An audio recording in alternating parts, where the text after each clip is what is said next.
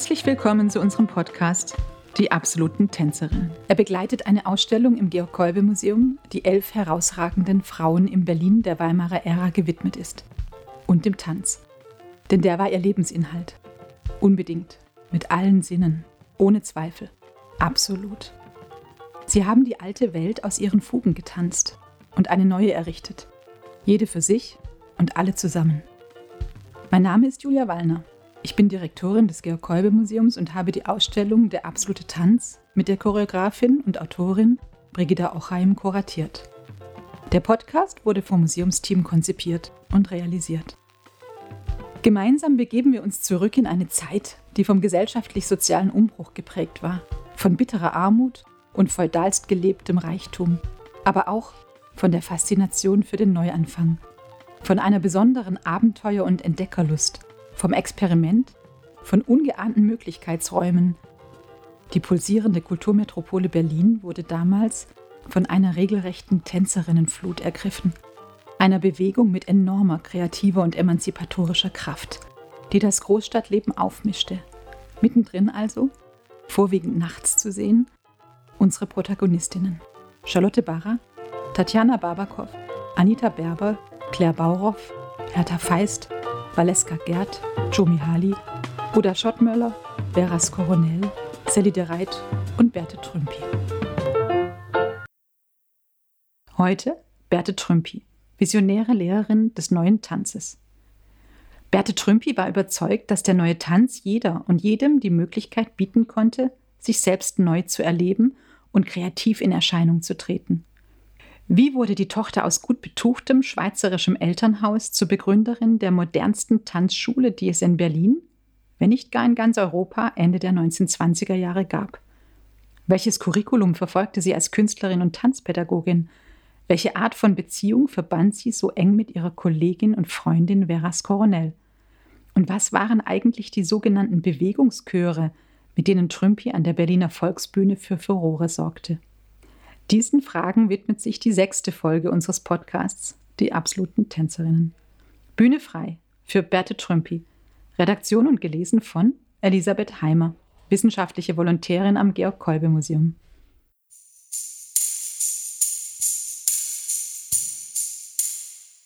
In unserer Ausstellung Der absolute Tanz zeigen wir ein Porträt von Berthe Trümpi, das die Fotografin Steffi Brandl in ihrem Studio aufgenommen hat.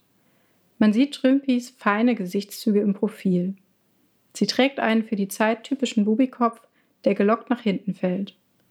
Ihr Gesichtsausdruck wirkt sehnsuchtsvoll. Sie blickt aus dem Foto heraus auf etwas, das wir nicht sehen können. Zugleich ist ihr Kinn entschieden nach vorne gerückt und sie lächelt nicht. Entschlossen sieht sie aus und unbeirrbar in ihrer Mission. Ihren Lebenstraum zu tanzen musste sich die 1895 geborene Berthe Trümpi oder Berthe Bartholomä, so lautete ihr Künstlername, erst erkämpfen. Sie kam aus einem vermögenden schweizerischen Elternhaus und nahm 1914 zunächst ein Sprachenstudium auf. Dann erkrankte sie schwer und war ein ganzes Jahr in einer Klinik in St. Moritz, wo sie Rainer Maria Rilke, der dort ebenfalls auf Kur war, kennenlernte und sich mit ihm anfreundete. Weil ihr behandelnder Arzt wenig Hoffnung hatte, dass Trümpi überleben würde, empfahl er der Familie, ihr jeden Wunsch zu erfüllen. Nach der unerwarteten Genesung konnte Trümpi so mit 22 Jahren endlich ihren Traum Wirklichkeit werden lassen und begann eine Ausbildung bei der berühmten Ausdruckstänzerin Mary Wigman. Als deren Assistentin folgte sie ihr nach Deutschland und führte Wigmans 1920 in Dresden eröffnete Tanzschule. Auch tanzte sie als Teil von Wigmans Gruppe, unter anderem zusammen mit Gret Paluca. Doch es hielt Trümpi nicht weiter in Dresden und sie begann ihren eigenen Weg als Tanzlehrerin in Berlin, dem Mekka für moderne Tanz in der Zeit.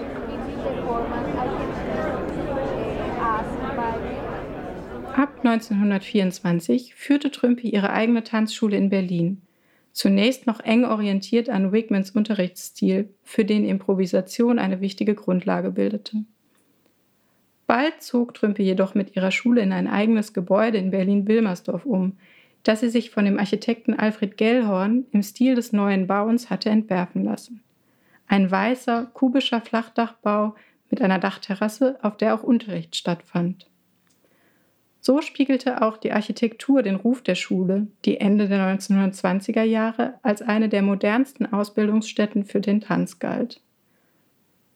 Namhafte Fotografen und Fotografinnen wie Lili Baruch oder Alfred Eisenstedt haben in der Tanzschule zahlreiche Aufnahmen von den Schülerinnen beim Unterricht und beim Proben gemacht.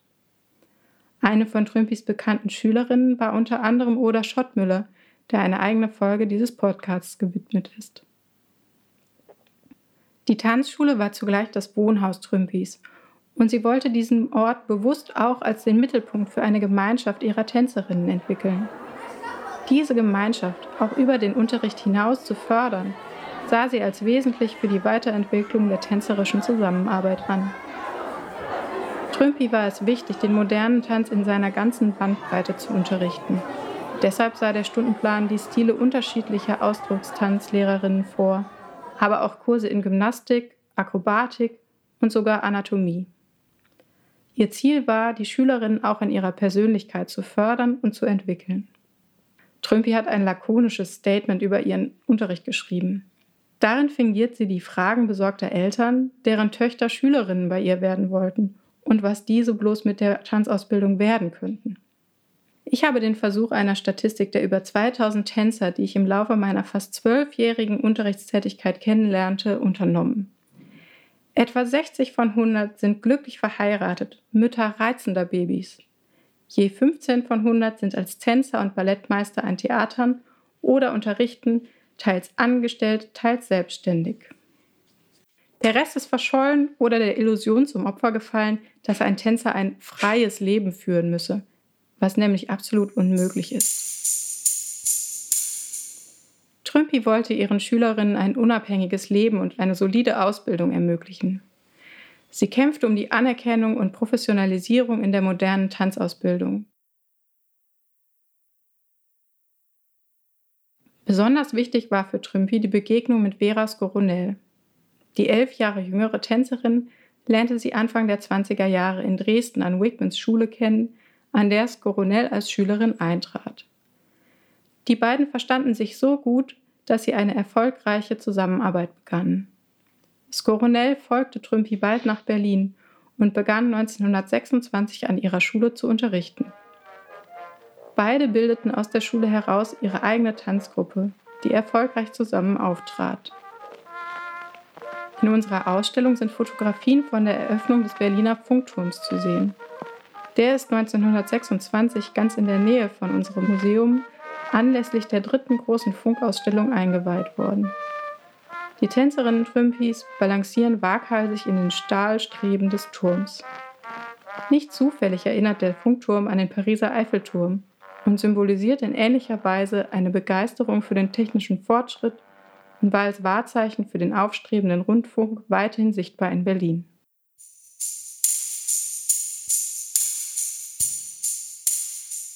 Trümpi war neben der Arbeit mit ihren professionellen Tänzerinnen auch der Unterricht von Laien wichtig.